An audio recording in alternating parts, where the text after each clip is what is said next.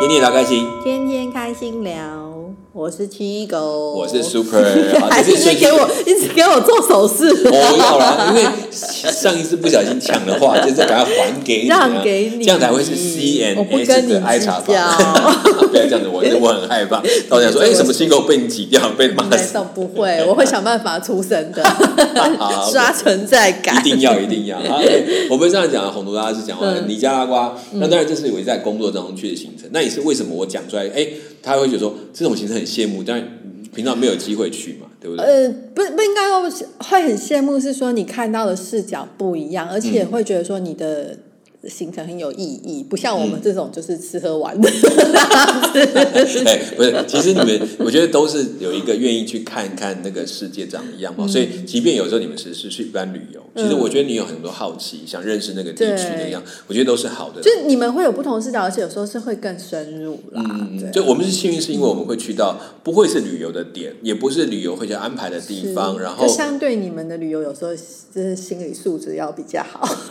呃，对，我觉得其实去的时候，我们那要有点心理准备，所对对对以还好。我觉得我第一次是飞到洪都拉斯，到尼加拉，嗯看到那个场景。我其实后来去的比这个惨烈的更多的时候对我其实我就比较心里就会在去之前就先给自己有一些预备。哦像我们那种看到像那个之前在卢安达，哦其实我们看到他的纪念馆的那那个整片的骷髅头在你前面的那个景象的时候，就会觉得，哦我一走进那房间，全部都是你满满的会墙壁跟进到那地底下。里面都会有这种毛会毛毛的，然后就是，但是也觉得，其实我我觉得我后来比较好，是因为我觉得不是那种恐惧感，是突然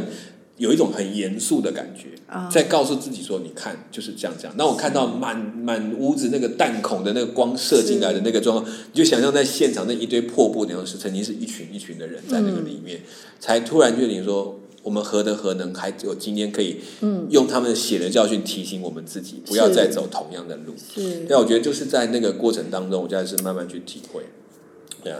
那我觉得，所以这这样的行程，我常常跟他开玩笑，我我太太每次她去都什么表演的地区，他们平常都是演出啊，演出去这些演出都是哇欧美啊什么啊，听到我去说哦，那个我一辈子都不会去，我想说，我们刚好一人去一半啊，啊，下次找他来讲好了。对啊，对，看他哦，那东东西这个吃喝玩乐是多的，好吧，替我去享受一下。对啊，嗯，那而且后来我们在其实在，在转换的工作上，我有第二段的时间再一次去，其实我就只有一次的出国的机会，因为主要工作不再负责，就很多其他的新的童工，英文也好，然后国际观也好，他们就、就真的去看那些地方。那我只有后来去了一个点，嗯这个点是。因为很特别，跟教会有一点关系，所以就是哎，那你刚好读完神学院啊，读那你就带一群牧师去，然后陪他们去。我说哦，这个还有这种机会，我就当然很开心。然后就选了一个国家要带他们去。嗯那这个国家很特别，为什么很特别？嗯，对于教会的历史发展来讲，它是我们所谓的第一个基督教国家。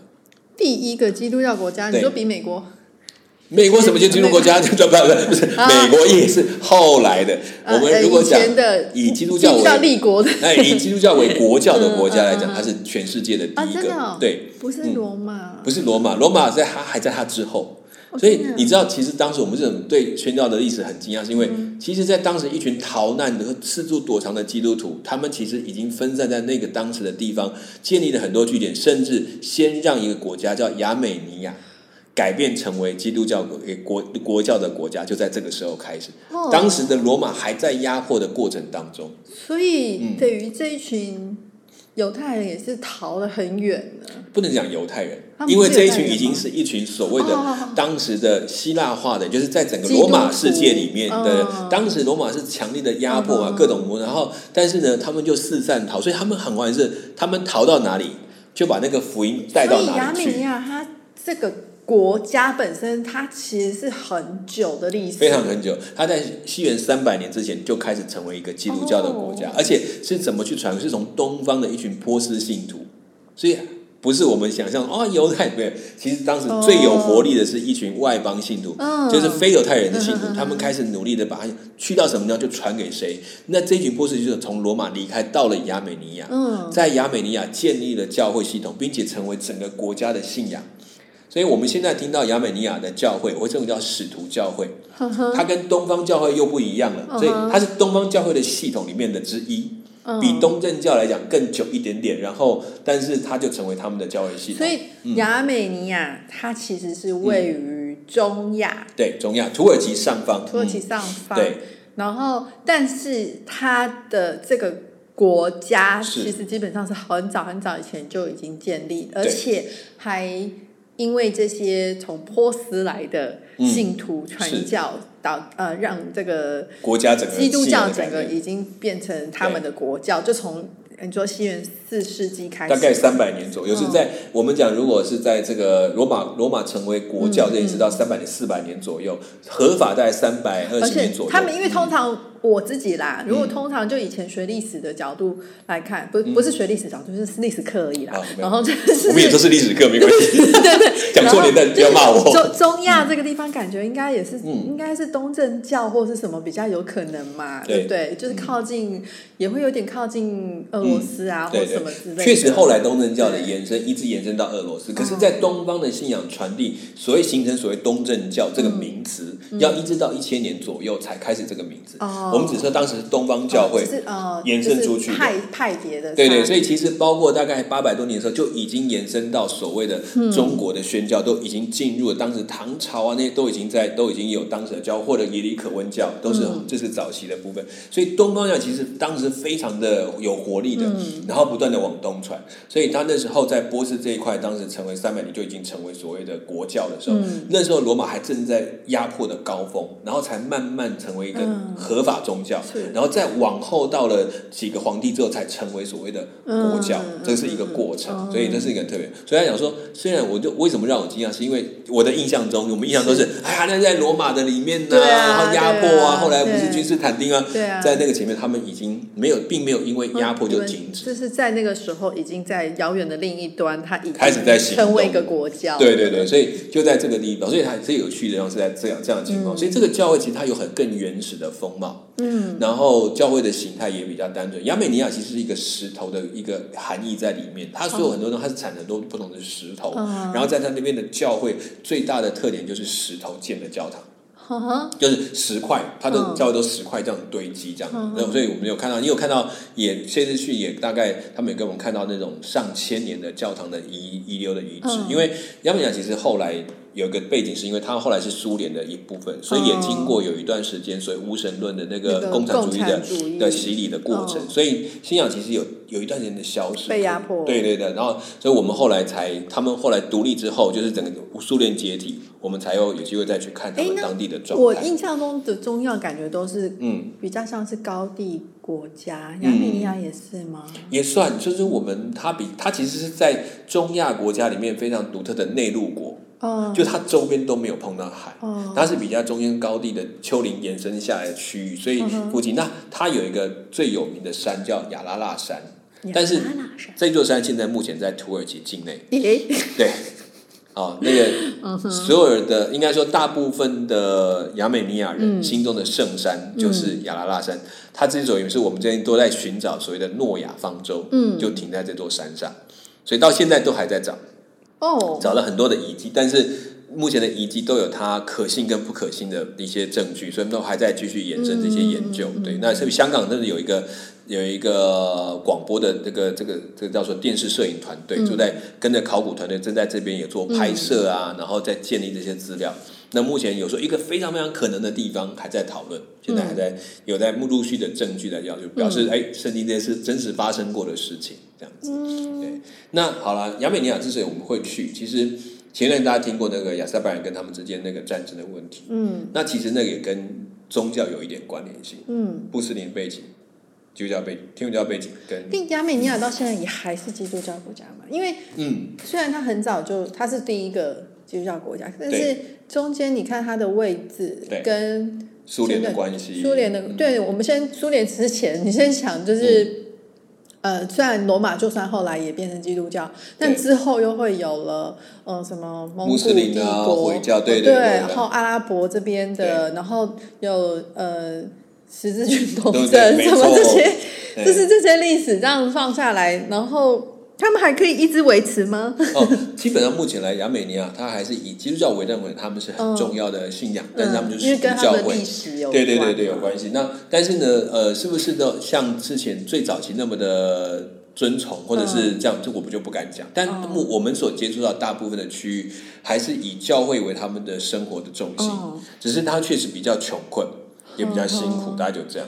那我们就也是因为这样，也有机会去看到这个国家到底现在的样貌。嗯那当然，年轻的一辈有很多就是属于无神论的，其实是居多的，哈、也都知道这个情况。好，大概就是这样进行。那我们会去这一次会去飞到亚美尼亚，行程是很复杂。嗯，我也很少飞这么。怪异的路线，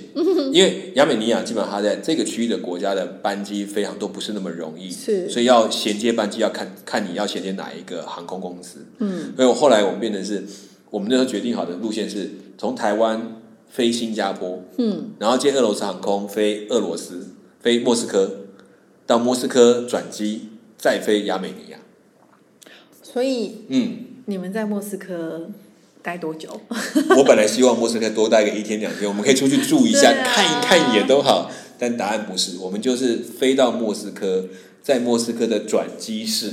等下一班飞机。好可惜哦。对，而且莫斯科转机是非常的小，就是我本来以为它有很多那那种大机场，你知道转机其实很大，然后大家就候机的地方等等。我们不是，它就好像突然从一个很大的 lobby，然后进到一个小小的房间，然后全部人就坐在里面，然后 坐在椅上。对，就全部都是柜台，然后等柜台以外就是坐在自己位上，然后就没有其他的活动空间就是。这么大的国家，然后有对这么小的转机室，然后也也没有说啊，你们现在转机可以去等飞机去逛逛，没有，他就是在那个地方旁边的门都不准走，就只能关在那里，一直到好了，你的飞机要到，嗯你可以就是走到你的候机的那个那个登机登机口那边，嗯就这样。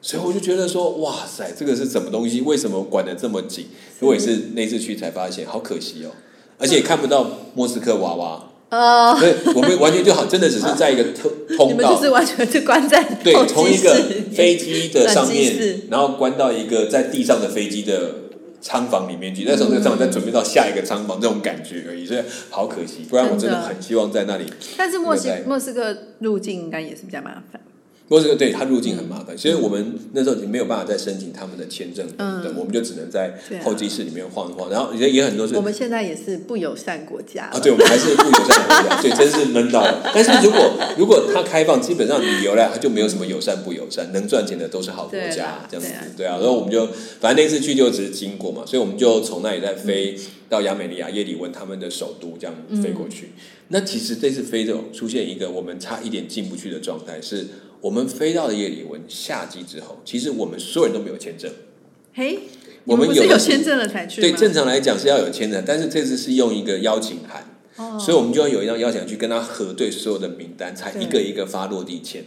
哦，所以差一点，他说啊，这个看不懂，这什么东西呀、这什么邀请函？扯了很久，嗯我们就在那个转盘行李，拿着行李袋要出去，不是不出去也不是，就卡在那个地方。因为他他们他们他们是友善的吗？他们其实有很友善，但是因为语文上、嗯我们也不会俄文，然后也不会他们当地的语文，然后英文又普普，嗯，所以他们就会沟通花一点时间。他们看的英文资料就要一直去核对，嗯。然后还有一些英文名字是打错的。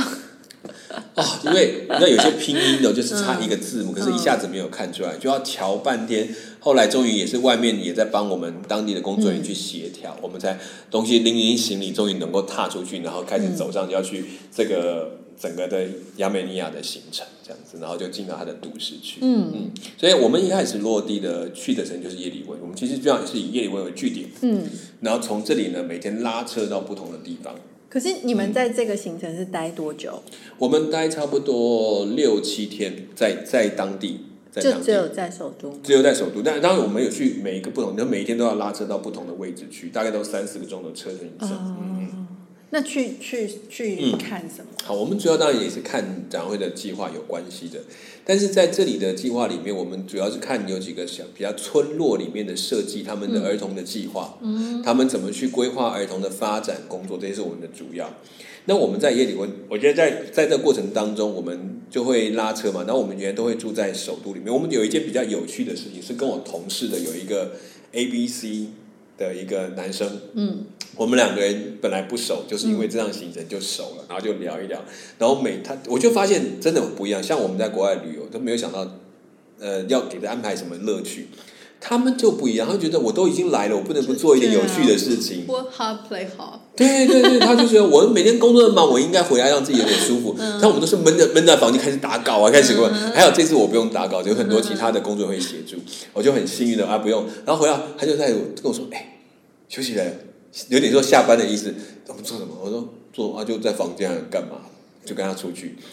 每一天，他每一天会去买几个不同的啤酒回来喝，就是他就说他就很喜欢喝，他说我们就去看每一天能不能找到不同厂牌、不同地方出产的啤酒来试试看，然后找当地的啤酒来试那个味道。我就陪着他这样，我第一次每天要喝酒 这个的时候，但但我就看到就，哎，这原来也是一种生活乐趣，他不需要把自己，我虽然这么要做那么啊、这种嗯。严肃的工作，嗯。但不用把自己生活绑得很紧，就该休息就休那个息。地方的嗯，应该什么政治治安是好的嘛？基本上在都。在它的首都，你会觉得它好像一般的欧洲城市。嗯其实它虽然是中亚，其实跟欧洲会连的比较多，就是很有一些商店呐、然后大家也很悠闲，年轻人也是有点打扮，甚至接近这个西方的概念。嗯，所以我觉得还就一些时候我们没有没有感觉这里的特别，所以就只是当做一个城市来看。那我们住的地方也在市区，所以也没有什么差异性，就是落差比较大，还是城乡的落差。嗯而且城乡落差的落差的大小差距比我们想象的还要多很多。嗯，就是我们可能哦，台湾的城乡差距，你在台北跟你在台东，甚至在呃呃南投的山上有落差，可能是环境刺激落差，可能在生活的品质条件上你几乎感觉不到什么对落差。没错，而且生活条件、品质用的这都差不多，没有。可是这边就很明显，你在都市跟那就是整个两个世界这样跑，对啊，所以这就是我们在开始的一个接触。那我们一开始去接触的村落里面，其实第一个要谈的，我们就要进到他的村庄里面去，然后当地因为是台湾的在帮忙的一些区域，那当地人就会来接待我们，那欢迎我们。那当然，这个欢迎。他们穿上了他们的传统服装，或者是类似的传统服装，然后就来迎接我们，我就觉得很有趣。我们见面的第一件事情，他们除了有一些歌舞欢迎之外，最重要的是会有一个小孩子，或者是比较他们特别派的代表，端着一个好大好大的圆面包，然后旁边拿一个白色的小碟子，嗯然后走到我们面前来。我们每一个人过去呢，就要做薄饼吗？类似哦，真的类似哦。他走过去呢，每个人就要剥一块面包，蘸一点盐巴来吃。嗯哼，对，就是每个人都要做的，他就是给他们贵宾的方法。哦，贵宾的迎接就等于对对，等于我们都是肢体这样子嘛。对对对，我不知道跟我跟圣山有没有关系，我觉得。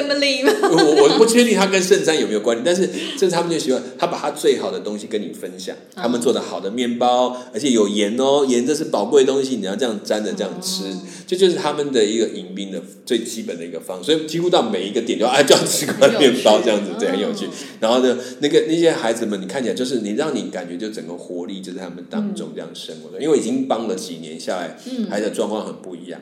嗯，那我觉得他们为什么会谈到我们要会去帮助这个国家，还有一个很大原因是我们去了之后才发现说，其实这个国家他们过去的在苏联时期的生活水平并不是不好的。嗯，就他们过去其实在这个地方是他们的工业重镇，就是以当时苏联的分布来讲，可是最可惜在他们当中，他们早期的农业这些东西突然断层，因为过去都是工厂。嗯，然后生产那些东西，突然苏联解体之后，他们整个经济就整个瓦解掉，因为没有其他的生产能力。然后以前都要靠国家机，就是有点像国家机器的。对互相的交通那现在它变成他们专门的生产的也没人要了，然后工厂开始没落了，工作没有了。要全部恢复到他们原本的农耕，要从头来做过，所以其实帮他们恢复农业的能力，这也是其中一个很大的工作。然后在现场，他们就告诉我们，他们怎么在帮助孩子，他们的概念就跟别人去不一样。当一谈到很多要补助的时候，帮助他们的想法不是你们要给我们什么，是我觉得我们要谈谈怎么做更好。嗯，他们心里面其实最大最大的 concern 不是在说哦，我们需要你们给我多少钱，他说可不可以帮我们一个最大的忙，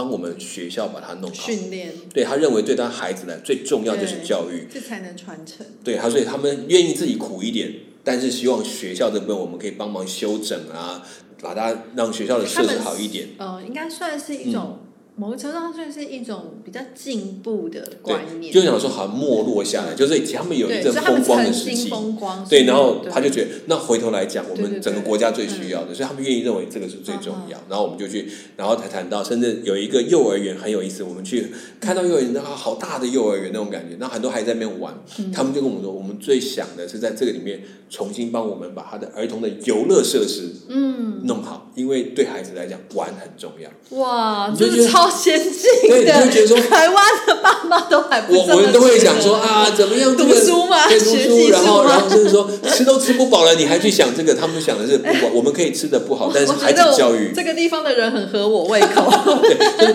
我们没法讲说这些祈祷这些的长辈的领袖，他们想的是怎么让孩子有好的儿童生活，对，他就让他们健康起来。所以那我们就觉得就是很佩服。所以聊到就他讲的啊，你看他们厕所，他讲的不是那种教室搞很大，然后找很多老师说。我们厕所要修好，孩子们要在这里，我们要这个厕所需要帮忙修，没有钱没办法修，这个这个这些设施都让我们觉得他们考虑是让孩子有好的学习环境，这一点我就让我们看到跟其他的地区不一样，所以才让我觉得哇，我们真的来到一个不同的国家，让思维上不同，而他们的组织性又比我们想象的更强。然后我们去的时候那一次，我们他们他们在现场会接待我们，然后要我们参加一个很有趣的活动，是他们当年的收获节。嗯，那收获节我们就要到他们的田里去，嗯，就是很好玩，去他们的田里面的去庆祝收获节。然后说怎么庆祝？那其实，在当地啊，因为很冷，嗯，如果你注意看他的住家附近都有小小的围篱，嗯，哦，就是好像我们这样一个小篱笆围，我们刚刚以为是围篱，那围篱就围篱嘛，什么了不起？再仔细看一下，不对，它所有的围篱那种围堆起来的小围墙东西，不是一般的砖瓦或土石，不是，手有都是牛粪。他把它裁成一块块方方的叠起来，围在他家的周围。就是燃料，所以冬天要靠这个燃料过冬，因为他们真的很冷。如果所以冬天你去买煤炭都没有钱，所以用这个牛粪这些都准备好，然后去晒干了就可以拿来当这个焚烧的东西。所以他们的墙边的那一整都是这些东西。所以牛在他们那边也很重要，很重要。但那你在路上是找不到随便的牛 牛粪会被铲掉要用的，那个是是可以卖钱的，所以一定很重要。跟我们想的就不一样，所以牛粪它变成它很重要的燃料来源。那以为就这样子家里取暖就算，答案不是这样。我们会以为只有这样不理。我们去参加收割节，大家就一群人去，他就在他的田中间摆了一个桌，摆一排桌子，就是庆典是在田里面进行。我们要庆祝今年我们的一些生产，就在田里面。对，然后你知道，就是我们讲的田里的嘉年华的感觉。对，就在餐桌就在田里面，大家就围在那边，然后然后旁边就开始生火，然后要。田园 party。对，重点是吃的东西，还不止说我们哦带什么去，不是，他现场就在田里面挖出来。要吃什么？从那挖出来，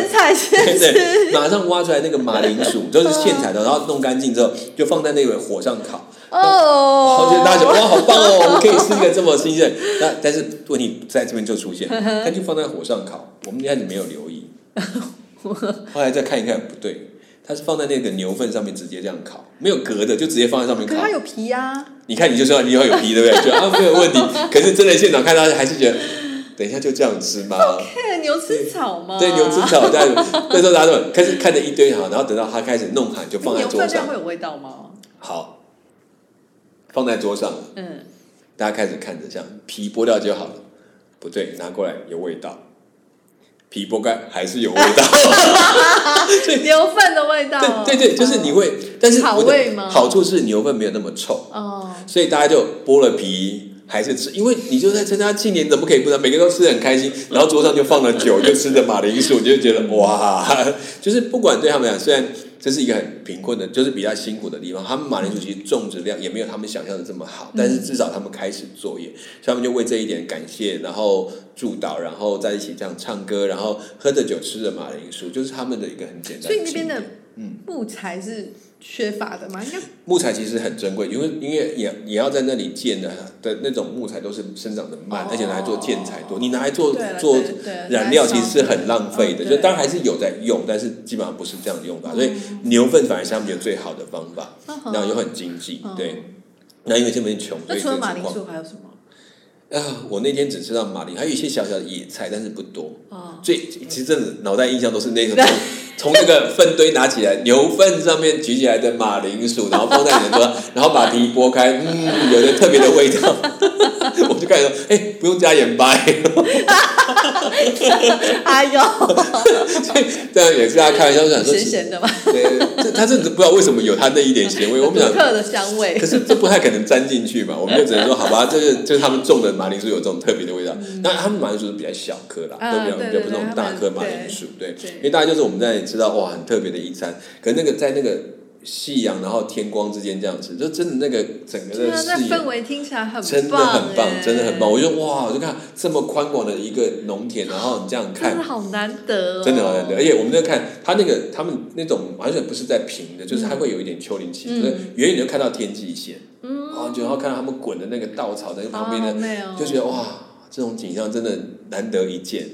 让我想到十岁这个 画面。对对，但是但是它不是不是那种十岁的嗯甜，它只是有那种感觉。那我觉得这是我们看到他那个最快乐的一面。但我们随着后来就去他们这些人的家，就会发现，其实很多人的家都是一半一半。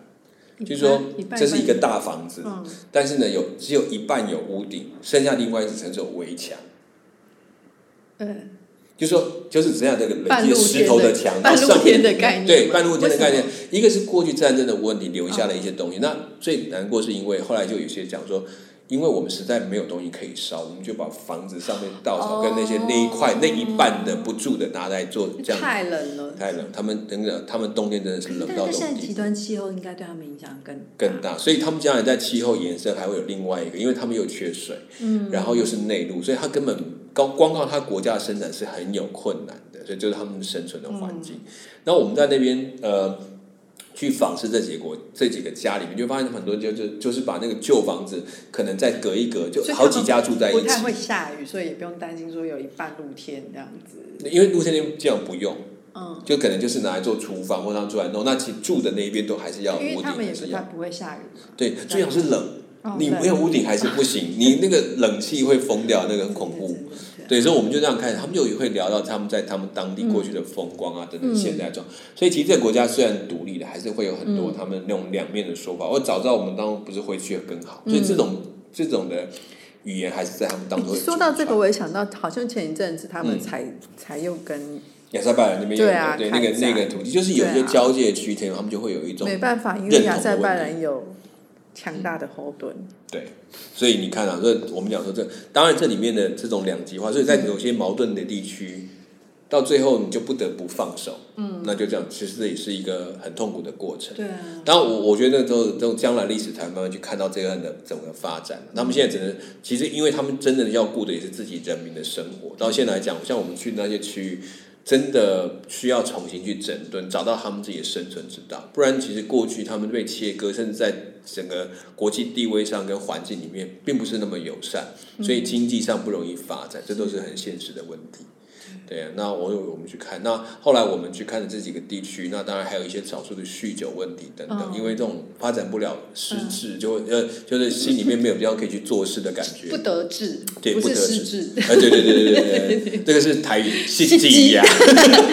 嘻嘻嗯，能万谈，对对对对，都在鼓励他慢慢把一些人的工作可能慢慢找回来，所以我就就觉得还还是一个蛮值得工作的地方。那当然，孩子里面的教育的维系都是在里面很重要的工作。嗯。然后我们有去探讨，那在当地就是当然信仰是很重要，另外我们就去当地的一些教堂，嗯，去看一看。那有一些老教堂真的是老的，我都觉得很惊讶，就是我在里面看的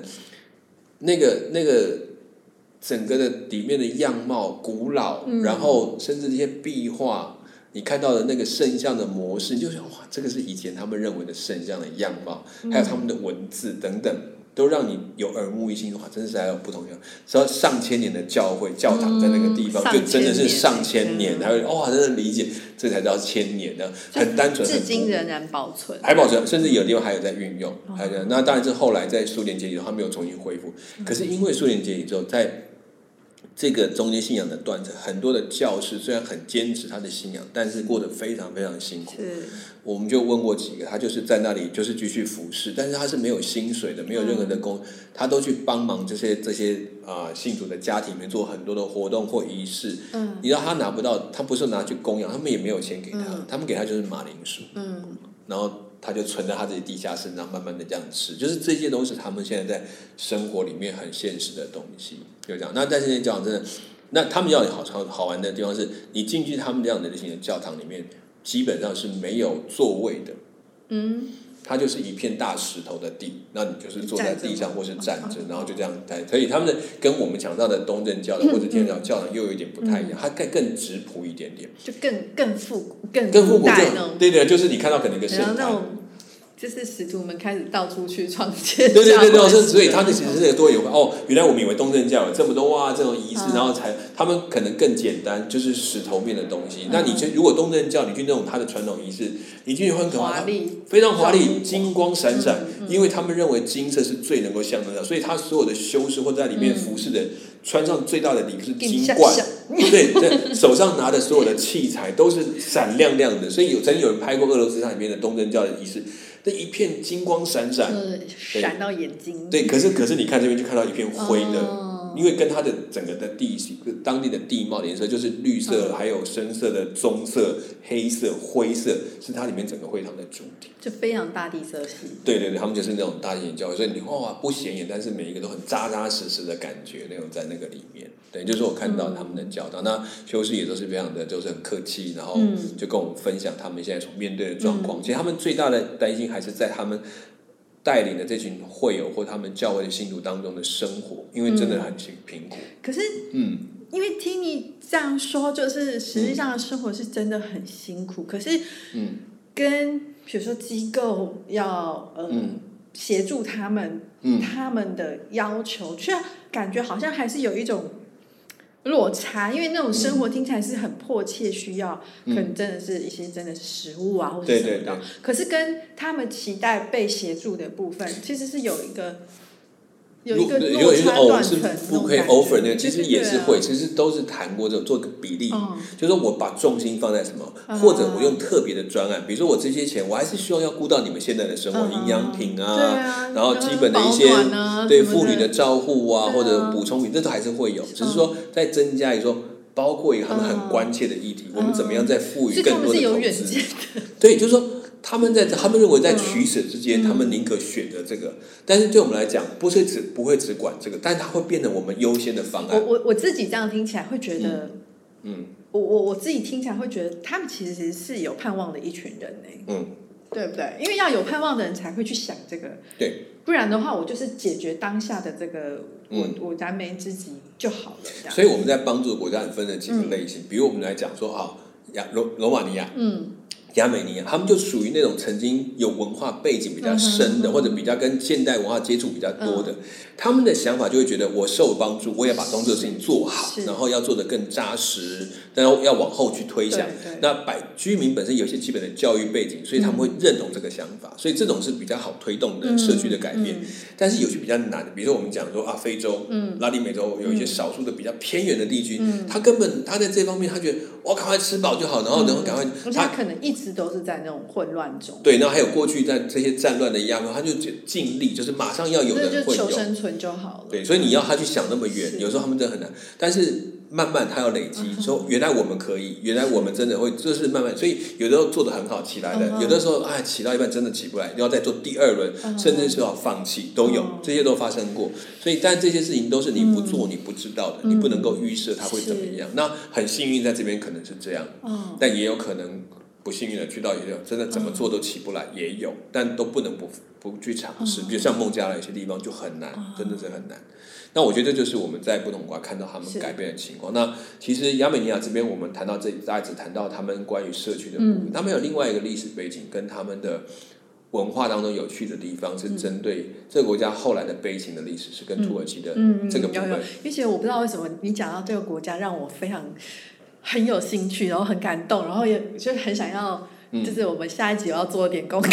对对 对，想要我跟你讲，想要跟你聊聊讨论。对，我们下一次会带大家去看一下，要不要另外一个 track，除了我们刚刚讲这些这些被帮助的，我们要看到他们的生活是什么，还有他们平常之间他们怎么在看待自己的信仰这一块，那他们现在的处境又要造成什么结果？因为他们其实是处在一个非常呃。小争端不断，对，但是他们其实真的没有争端的本钱的一个国家，所以他们必须很挣扎在这里生活。我们再来谈谈这一块。那我觉得去到这里谈到这个国家，大概大家知道，除了叶里文，当然也刚刚讲了一个叫做亚拉拉城这件事情，你就放在心里面。下一次我们再来谈到底这边发生什么事情啊？好，谢谢大家今天来收听我们的 CNSI 茶坊，那也是好不容易想起应该讲讲亚美尼亚。样啊！希望下次能够想到更多可以跟大家分享。对，哎，回去做功课啊！下次是是不要再是，我要认真做功课，因为我不知道为什么我内心非常澎湃。对对对，因为真的有很多值得可以谈。对对只是我想说，好了，他今天来的那么轻松，不要给他太大压力。我们先起个头，这样子回去再然后我个人也蛮喜欢中亚这一地方的风景景色，对，而且它是跟你们所熟悉的中亚又不一样，比如说那些什么嗯我们讲的这个叫什么吉尔吉斯斯坦啊什么的，其实斯坦啊对对，其实那个又是 完全不同的国家，嗯因为它不在穆斯林的背景又是嗯所以其实它就更辛苦更独立一点对点。所以大家也需要为这个地方祷告吧。对，好，那我们今天就先讲到这边，下一次 CNS 的 I 茶坊再跟大家见面。我是 Super，我是七我们，下次再见，拜拜。拜拜